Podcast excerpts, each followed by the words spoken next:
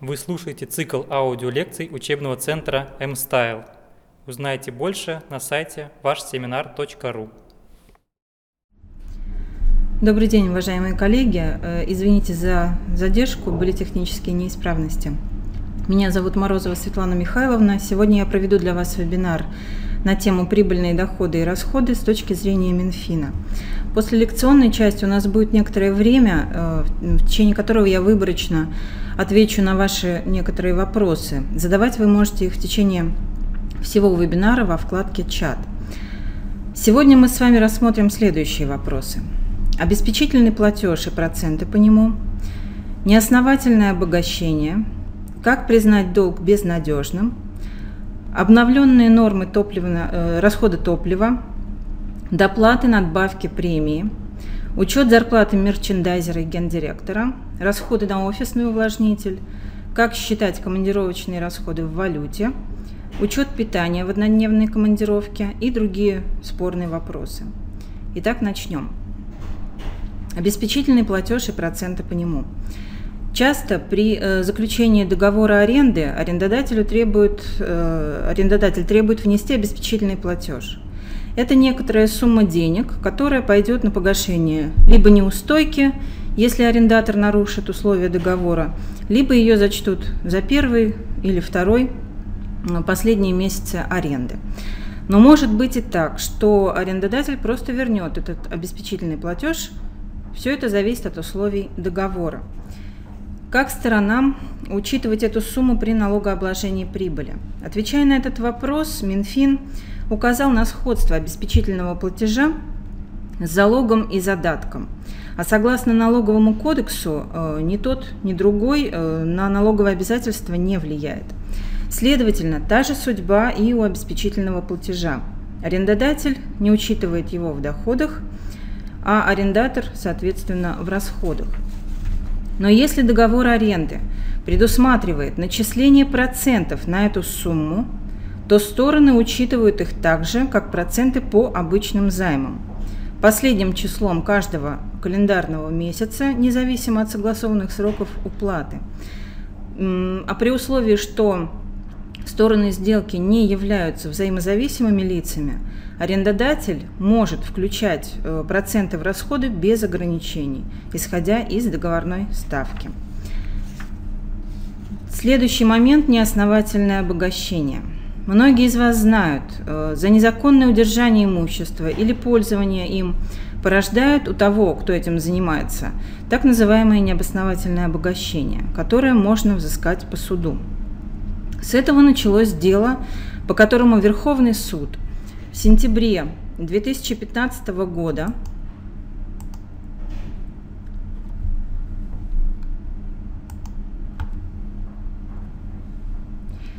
Э, вынес определение номер 305-КГ-15-6506. Продавец недвижимости передал ее по акту покупателю, после чего э, последний попытался зарегистрировать сделку. Ему отказали, и продавец э, потребовал вернуть здание. Покупатель заупрямился, и в итоге стороны оказались в арбитражном суде. Тот э, занял сторону, естественно, продавца и, помимо прочего, взыскал с покупателя внушительную сумму неосновательного обогащения за время пользования недвижимостью против воли собственника. На том для покупателя гражданско-правовой спор закончился и начался налоговый, потому что он учел взысканную сумму в расходах, а ФНС с этим не согласилась.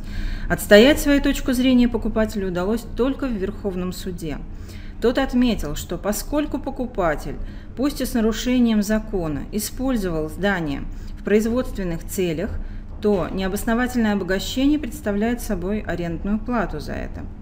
Следовательно, никаких препятствий для учета этих сумм в расходах у неудачливого покупателя нет. Следующий момент. Как признать долг безнадежным? Если вы подали на задолжавшую вам организацию в суд – выиграли, но денег так и нет. Знаете, у вас остались лишь два реальных основания э, признать обстоятельства, обязательства э, безнадежным и списать его в налоговые расходы. Первое. Пристав не смог взыскать задолженность дебитора и вынес постановление об окончании э, исполнительного производства. А второе основание – организация дебитора ликвидирована. Неважно по какой причине, по решению суда в рамках банкротства, либо по решению участников э, самого общества, или по инициативе ФНС – признавший компанию недействующей.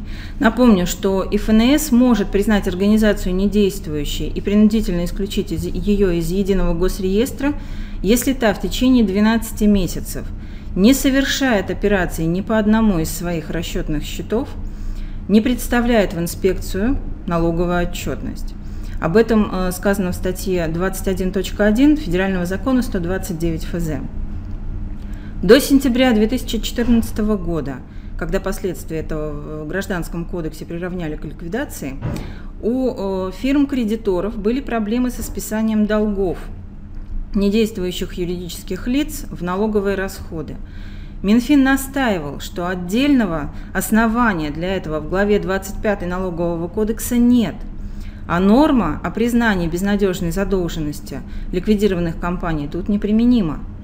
Но э, после поправок э, в Гражданском кодексе министерство должно и, вы, и вынуждено было изменить свою позицию на противоположную. А вот э, истечение срока давности как причина признать долг безнадежным вам уже не э, подходит в данной ситуации. Ведь этот срок отведен для обращения в суд, что вы уже и сделали. Э, после чего этот срок больше вообще не исчисляется. Итак, Ликвидация фирмы должника по любому основанию автоматически влечет безнадежность ее обязательств перед вами. А как быть, если э, свою деятельность прекращает задолжавший вам предприниматель? Так вот, запись о его исключении э, из единого госреестра индивидуальных предпринимателей, даже подкрепленная выписка из реестра, не дает кредитору права признать долг бывшего ИП безнадежным и включить его в налоговые расходы. Ведь утратив свой предпринимательский статус, человек так и остается человеком э, и продолжает отвечать э, по своим долгам до тех пор, пока не погасит их или не пройдет через процедуру банкротства, ну либо другое основание – смерть. Об этом Минфин напомнил э, в сентябре 2015 года э, в письме номер 03-03-06 дробь 531-57. Соответственно, кредитору нужно добиваться э, своего, либо э, ждать, когда появится какое-нибудь э, другое основание, чтобы посчитать долг бывшего предпринимателя безнадежным. Ну, например, э, при истечении срока исковой давности. Следующая тема – обновленные нормы топлива. В июне 2015 года Минтранс пополнил методические рекомендации по нормам э, расходования ГСМ, добавив данные для своих, э, современных автомобилей э, в этот документ. А в сентябре того же года появилось странное письмо ФНС за номером АС-4 10 дробь 165-81. В нем отмечено, что эти изменения введены в действие для учета в работе автомобилей компаний, занятых в сфере управления и контроля, независимо от формы собственности. Почему письмо странное? Дело в том, что методические рекомендации – это документ для налоговых целей не обязателен – и будет ли коммерческая фирма учитывать его э, в своей работе, решать только ей. Без этого важного нюанса разъяснение ФНС выглядит как-то незакончено. Э, тем более, что на добровольность применения норм из методических рекомендаций давно указывает и Минфин. Те, кому они не нравятся, вправе разработать свои нормы затрат ГСМ и, соответственно, применять их. Посмотрите письма Минфин России от 27 января 2014 года, номер 03-03-06, дробь 1, дробь 2875. И э, письмо от 3 июня 2013 года, номер 03-03-06, дробь 1, дробь 20097. Следующий вопрос доплаты, надбавки и премии. Как известно, у государственных пособий по болезни, по беременности и родам, а также по уходу за ребенком в возрасте до полутора лет есть предельный размер, больше которого человеку получить э, не получить суммы, э, какой бы внушительной ни была у него заработная плата.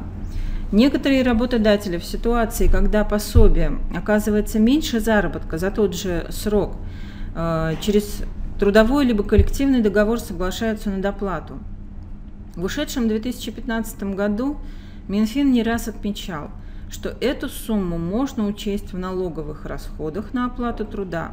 И письма об этом от 4 э, августа 2015 года номер 03-03 06 дробь 1 дробь 44 922. И следующее письмо 26 марта 2015 года, номер 03-03-06, дробь 1, дробь 16693. К ним же относятся и различные персональные надбавки э, к окладу сотрудников. Например, за ученую степень, за высокую квалификацию, за выслугу лет, за сложность и напряженность работы.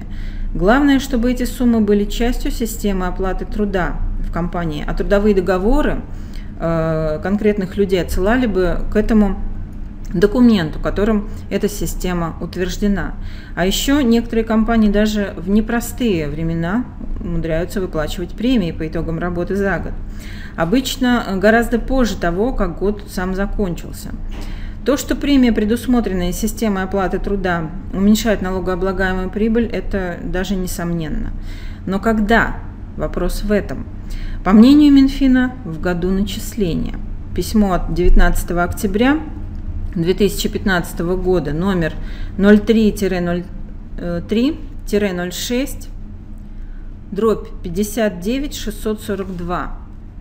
Например, если э, работников в 2016 году премируют за 2015 год, соответствующие суммы уменьшают налоговую базу 2016 года. Хотя вроде бы э, и э, относятся они к 2015 году. Чиновники ничего не изобрели. Такова прямая норма статьи 272 Налогового кодекса о дате признания расходов на оплату труда. Соответственно, э, в данной ситуации, я думаю, что спорить даже с Минфином и не стоит. Следующий вопрос. Учет зарплаты мер- мер- мерчендайзера и генерального директора. У организации есть в штате мерчендайзер – это человек, занимающийся подготовкой товаров э, к продаже в магазине. Он оформляет торговые прилавки и витрины, правильно размещает товар в зале и э, представляет покупателям сведения о нем. Но, видимо, поскольку слово мерчендайзер уж больно э, непривычное, и его обязанности сильно отличаются от обязанностей классического персонала, работодатель засомневался – а можно ли учесть зарплату этого специалиста для целей налогообложения? Чиновники ответили на этот вопрос так. А, ну, соответственно, как ответили бы на вопрос о любом сотруднике а, с любой же такой же экзотической должностью или профессией. Если его а, работа связана с извлечением доходов и есть трудовой договор – то зарплата человека – это налоговые расходы на оплату труда. Это прямо следует из статьи 255 Налогового кодекса. А письмо Минфина э, вы можете посмотреть, оно от 14 э, августа 2015 года, номер 03-03-06, дробь 1, дробь 47 255.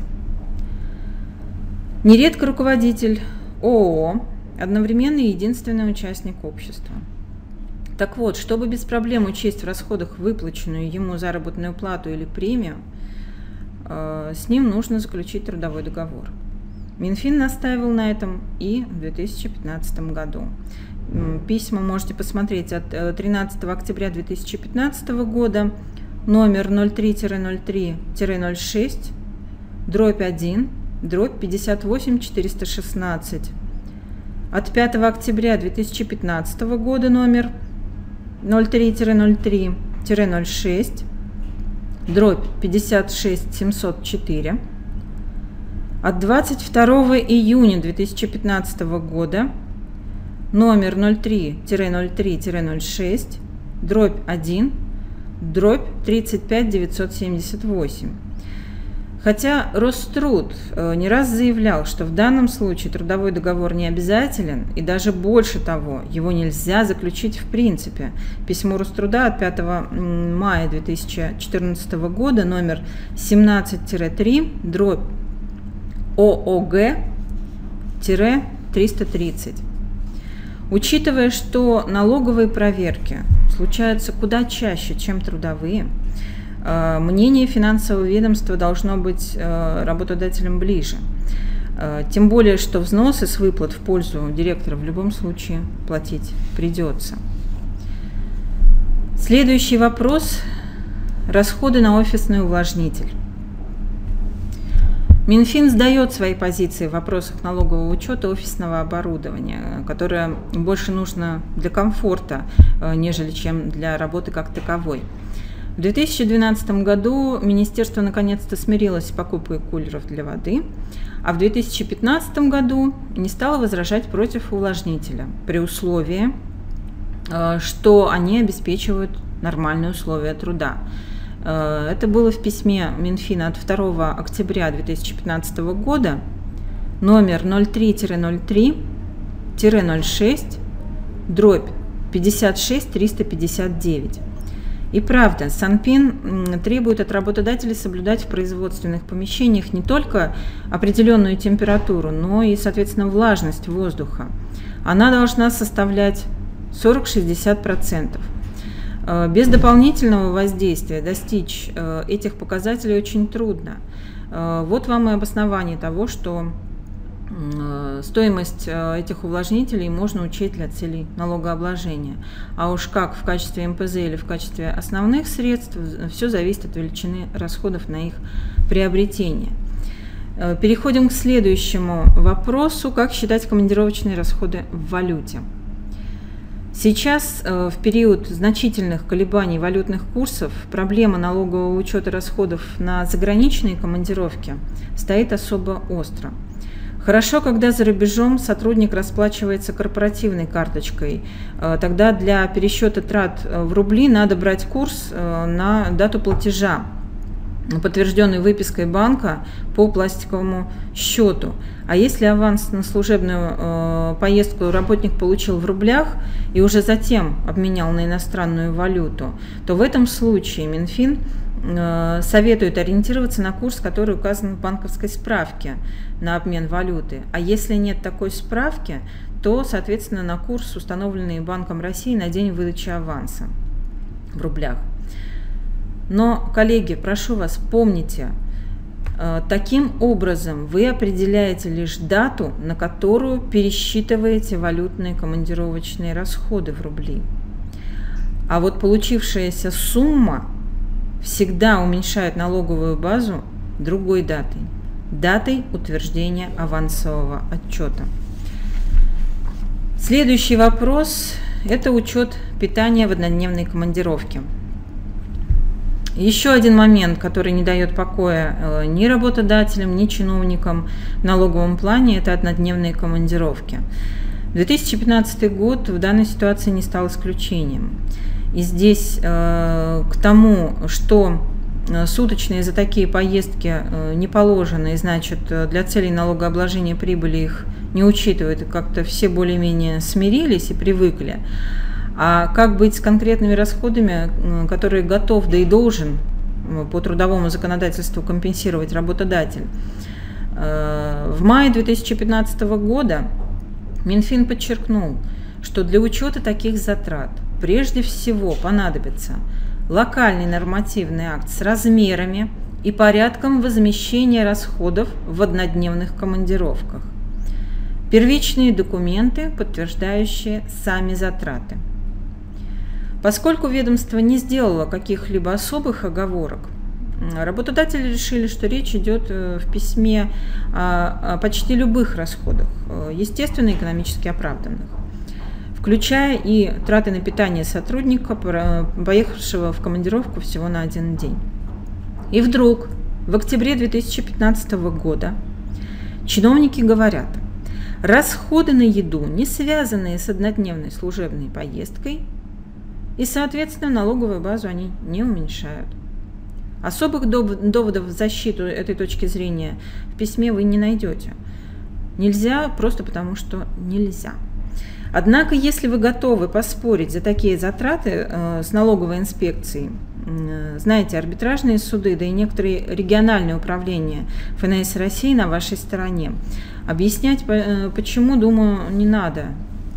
Обоснованность расходов на питание работников на дневной командировке очевидна. Но на всякий случай посмотрите постановление арбитражного суда Волговятского округа от 12 марта 2015 года, номер Ф. Федор 01 468 дробь 2015.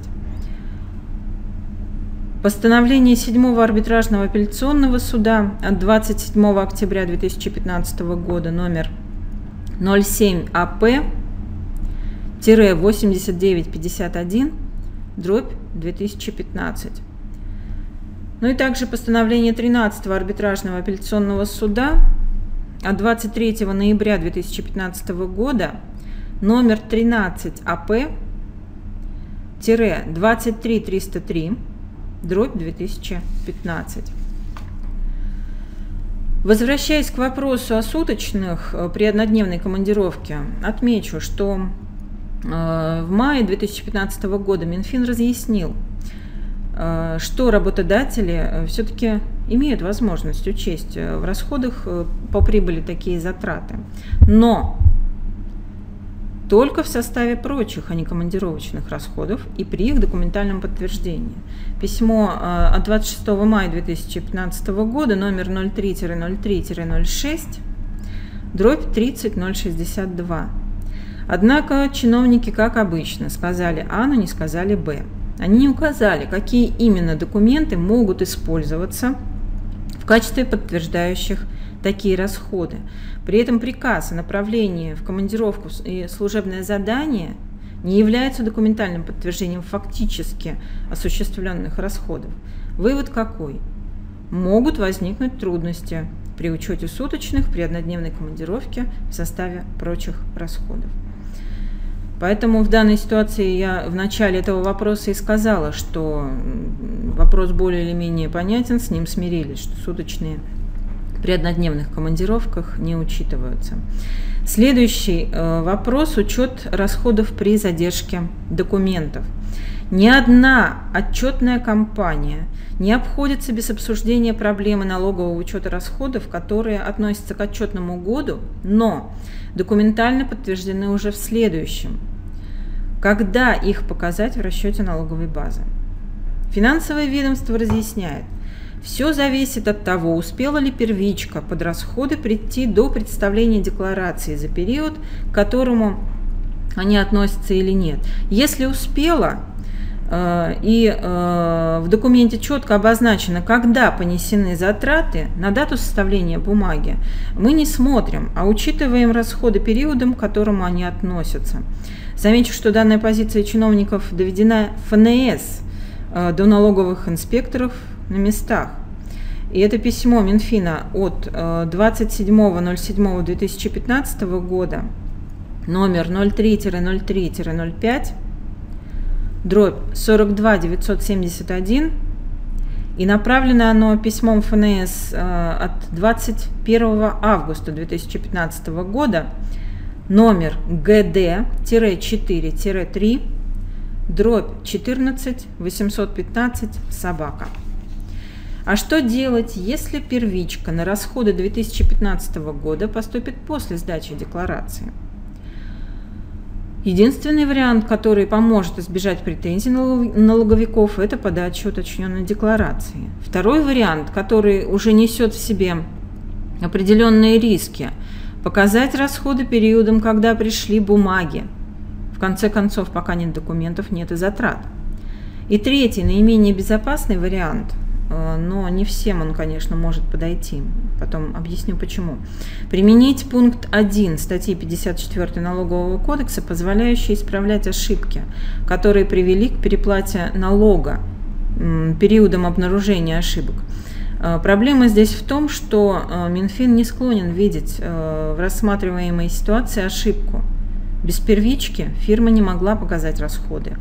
И совершенно правильно этого не сделала. Значит, и исправлять нечего. Почему я сказала, что не все э, организации могут воспользоваться этим третьим вариантом? Потому что главным условием должно быть э, то, что ошибка приводит к переплате налога. То есть если у вас есть недоимка или убыток, то, соответственно, этим вариантом воспользоваться вы не сможете. Теперь давайте рассмотрим, что такое экономическая обоснованность глазами Минфина. Всем хорошо известно, что расходы должны быть экономически обоснованы, то есть направлены на получение дохода. И Минфин постоянно пишет, что организация вправе сама решать, какие затраты считать связанными с извлечением дохода. Однако в то же время чиновники нередко позволяют себе оценивать экономическую обоснованность вместо нас. Взять, к примеру, следующую ситуацию, которая рассмотрена в одном из э, писем Минфина. Организация заключила с человеком гражданско-правовой договор, где, помимо прочего, предусмотрено, что заказчик возмещает исполнителю расходы на проезд и проживание в месте проведения мероприятия, для участия в которых э, этого человека и наняли. Можно ли учесть эти расходы для целей налогообложения прибыли? Финансовое ведомство говорит нет. Нельзя, поскольку отсутствует экономическая обоснованность. Э, ради интереса запишите письмо Минфина от 5 августа 2015 года номер 03-04-06 дробь 45-204. Но позвольте, почему нет? Услуги физлица разве фирме не нужны? Нужны а тот готов их оказать только если ему оплатят дорогу и жилье. У компании есть выбор? Теоретически да.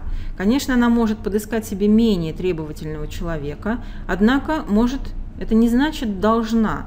Э, посчитала организация, что расходы оправданы, значит они оправданы. И решать это не Минфину.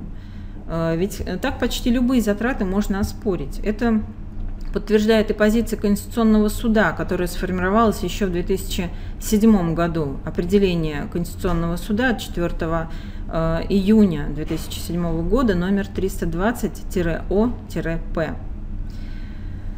Теперь давайте рассмотрим учет расходов по аварийному зданию. Минфин рассмотрел э, учет расходов на приобретение аварийного здания в зависимости от э, вари вариантов его дальнейшего использования – если покупатель намерен снести постройку, чтобы ввести новую, возвести новую, то эти затраты, а также расходы на снос увеличивают первоначальную стоимость нового основного средства. Если же купленное аварийное здание компания собирается восстанавливать, то с точки зрения чиновников стоимость работ, которые можно квалифицировать э, именно как ремонтные, Э, учитывают периодом их завершения, а затраты на реконструкцию увеличивают, соответственно, первоначальную стоимость объекта. Это письмо от 7 августа 2015 года, номер 03-03-06, дробь 45 638. Здесь тот самый редкий случай, когда хочется э, не согласиться с вполне выгодными для налогоплательщика разъяснениями финансового ведомства. И дело вот в чем. Поскольку аварийная постройка, приобретаемая с целью восстановления, отвечает всем признакам основного средства, то любые затраты по доведению ее до состояния пригодного к использованию – должны увеличивать первоначальную стоимость объекта. Нет э, никакого смысла делить работы на ремонтные или реконструкционные. Причем, боюсь, у налоговой инспекции будет такое же мнение, помимо мнения э, которая высказана Минфином. Потому что если вспомнить прямые нормы и для целей бухгалтерского учета, и для целей налогообложения, э, в ПБУ 6 дробь 01 в пункте 8 указано четко, что составляет первоначальную стоимость объекта и что относится к фактическим затратам. И для налогового учета это статья 257 налогового кодекса, пункт 1. Там тоже все это сказано. А, а как быть? Например, если продавец или подрядчик э, реконструирует вам здание бесплатно. На первый взгляд ситуация кажется нетривиальной, но э, судя по тому, что Минфин обращается к ней уже не в первый раз, это не такая уж большая редкость. Сначала чиновники разъясняли, что рыночная стоимость такого щедрого подарка увеличивает э, и инвестиционные доходы владельца постройки, и первоначальную стоимость здания.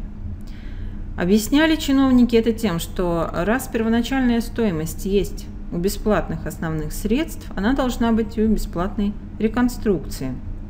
Это письмо от 12 э, марта 2014 года – номер 03-03-РЗ, дробь 10730. Однако в сентябре 2015 года Минфин свою точку зрения изменил. Нет, инвестиционные доходы остались на месте, а вот э, увеличивать первоначальную стоимость строения на рыночную оценку работ по реконструкции, э, как теперь считают чиновники, нельзя. Соответственно, нельзя исписывать ее на расходы в составе увеличенной суммы амортизации. Причина фактических затрат владелец здания не понес. Э, в данной ситуации можно посмотреть письмо от 1 сентября 2015 года, номер 03-03-06, дробь 1 дробь 50 225. Но согласитесь, коллеги, в данной ситуации э, с Минфином трудно поспорить, потому как действительно на подарок мы никаких расходов не несли. Почему мы э, должны тогда иметь право на списание э, этой суммы э, в расходы путем начисления амортизации? На этом, коллеги, у меня информация на сегодня закончена. Если у вас какие-то вопросы остались, прошу, задавайте тогда их в чат.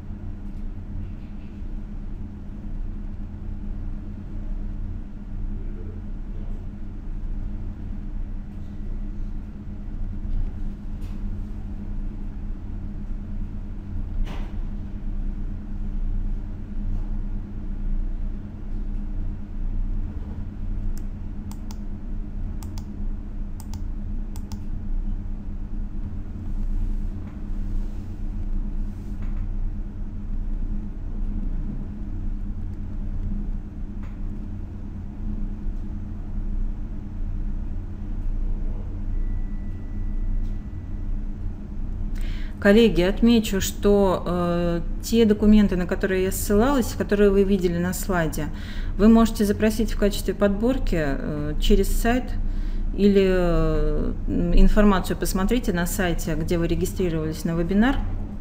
Э, там э, вам будет доступна информация о том, как скачать. И сейчас я посмотрю, может быть, у нас есть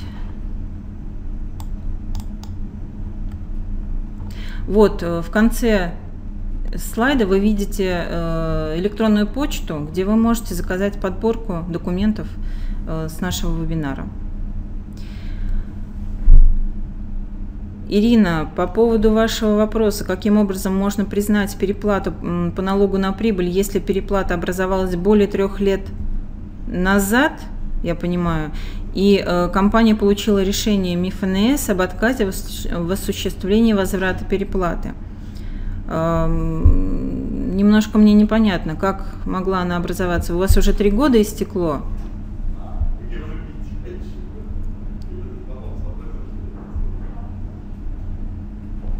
Три года истекло.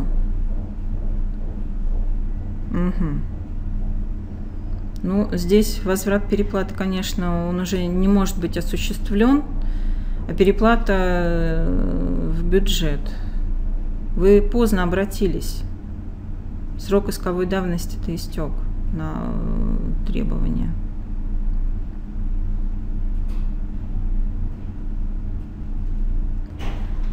Боюсь, что здесь мнение, точнее решение МИФНС об отказе, оно правомерно.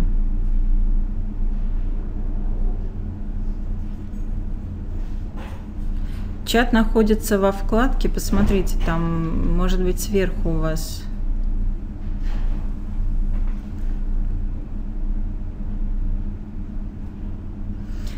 А по какой причине еще нужно, Ирина, здесь Здесь нужно разбираться, Ирина. Если у вас есть возможность, звоните на горячую линию, потому что эм, есть нюансы, которые сейчас мы с вами просто в силу нехватки времени не сможем обсудить. Наши дежурные консультанты вам помогут э, разобраться с этим вопросом.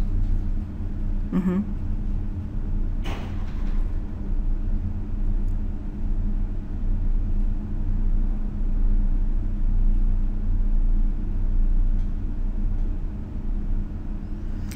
Любовь. Два юрлица, в которых один и тот же учредитель в единственном лице, заключают между собой договор займа и как начисляются проценты в каком размере. В данной ситуации э, ваши два юрлица являются взаимозависимыми лицами. Поэтому э, здесь трудно сказать, в каком размере должны быть проценты. Они не должны отличаться от рыночной процентной ставки. Но как определять рыночную процентную ставку, порядка не установлено. Вот, поэтому сразу скажу, что безвозмездный, точнее беспроцентный займ в данной ситуации привлечет внимание налоговиков, так как это будет сделка между взаимозависимыми лицами. Вот. А проценты лучше, конечно, начислить, но посмотреть просто информацию, может быть, в интернете, может быть, по Э, банком как-то э, на именно такую же сумму, на такой же срок, если найдете. Ну или приблизительно. Вот, поэтому начислять проценты э, это порядок общий и для взаимодавца, и для заемщика 269 статья, ну и, соответственно, 271 статья порядок получения доходов они начисляются в зависимости, если мы говорим о целях налогового учета, то, соответственно, проценты начисляются по итогам каждого месяца, независимо от того, что прописано в договоре. И в учете отражаются что в доходах, что в расходах таким же образом.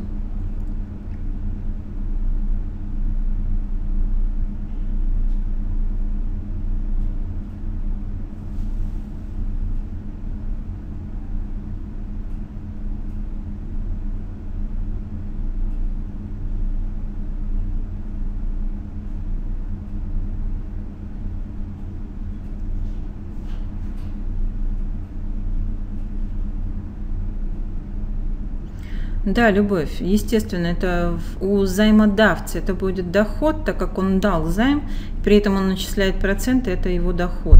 А у заемщика это будет расход. Но расход, там нужно будет смотреть 269 э, статью, там не фактическая э, сумма, а э, у вас с учетом того, что ваша сделка взаимозависимыми, там нужно смотреть нюансы, есть ли для вас именно в вашей ситуации? Ну, на признание доходов или расходов, то, что вы являетесь взаимозависимыми лицами, именно на возможность, это никак не влияет. А вот размер, доходы это в любом случае в том э, размере, в котором они получаются. А вот э, для расходов нужно смотреть, еще раз говорю, 269 статью налогового кодекса, там есть нюансы.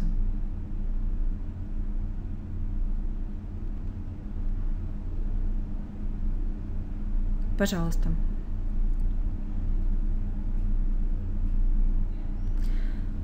Коллеги, если у вас еще есть какие-то вопросы, я еще минуту могу подождать. Вот. Если нет вопросов, э, большое спасибо за э, внимание. Извините еще раз за техническую задержку. Э, но в любом случае мы рады всегда вас видеть на наших вебинарах. Ждем вас с удовольствием.